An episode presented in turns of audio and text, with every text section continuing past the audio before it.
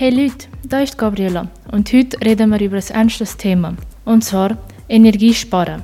Der Krieg in der Ukraine führt dazu, dass die Energie auf der ganzen Welt knapp wird, auch in der Schweiz.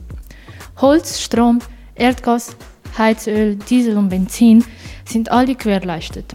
Dennoch können wir uns in dem Moment nicht leisten, nutzlos Energie zu verbrauchen.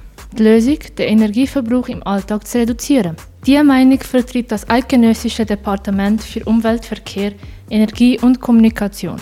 Dies kreierte die Kampagne Nicht verschwenden, um die Bevölkerung aufmerksam zu machen, dass die Energie knapp ist und wir mit ihr sparsam müssen. Bei den Elektrogeräten kann man fast überall etwas machen, um Strom zu sparen. Zum Beispiel beim Kochen oder wenn man den Geschirrspüler, die Kühl- und Gefriergeräte, den Backofen, die Waschmaschine, den Trockner, Raumklimagerät, Beleuchtung und allgemein elektronische Geräte schlau benutzt und ausschaltet.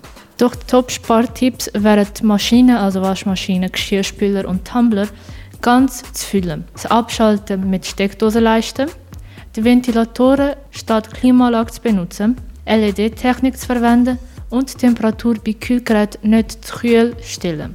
Um Warmwasser nicht nutzlos zu verbrauchen, kann man kaltes Wasser statt warmes, um zum Beispiel bei den Händwaschen zu benutzen. Duschen statt Baden, die richtige Menge an Wasser fürs Kochen benutzen, einen Wasserkocher statt der Pfanne zu benutzen, um Wasser zu heizen, Eco- und Spararmaturen einbauen, das Wassersystem optimieren und Warmwasserleitungen dämmen.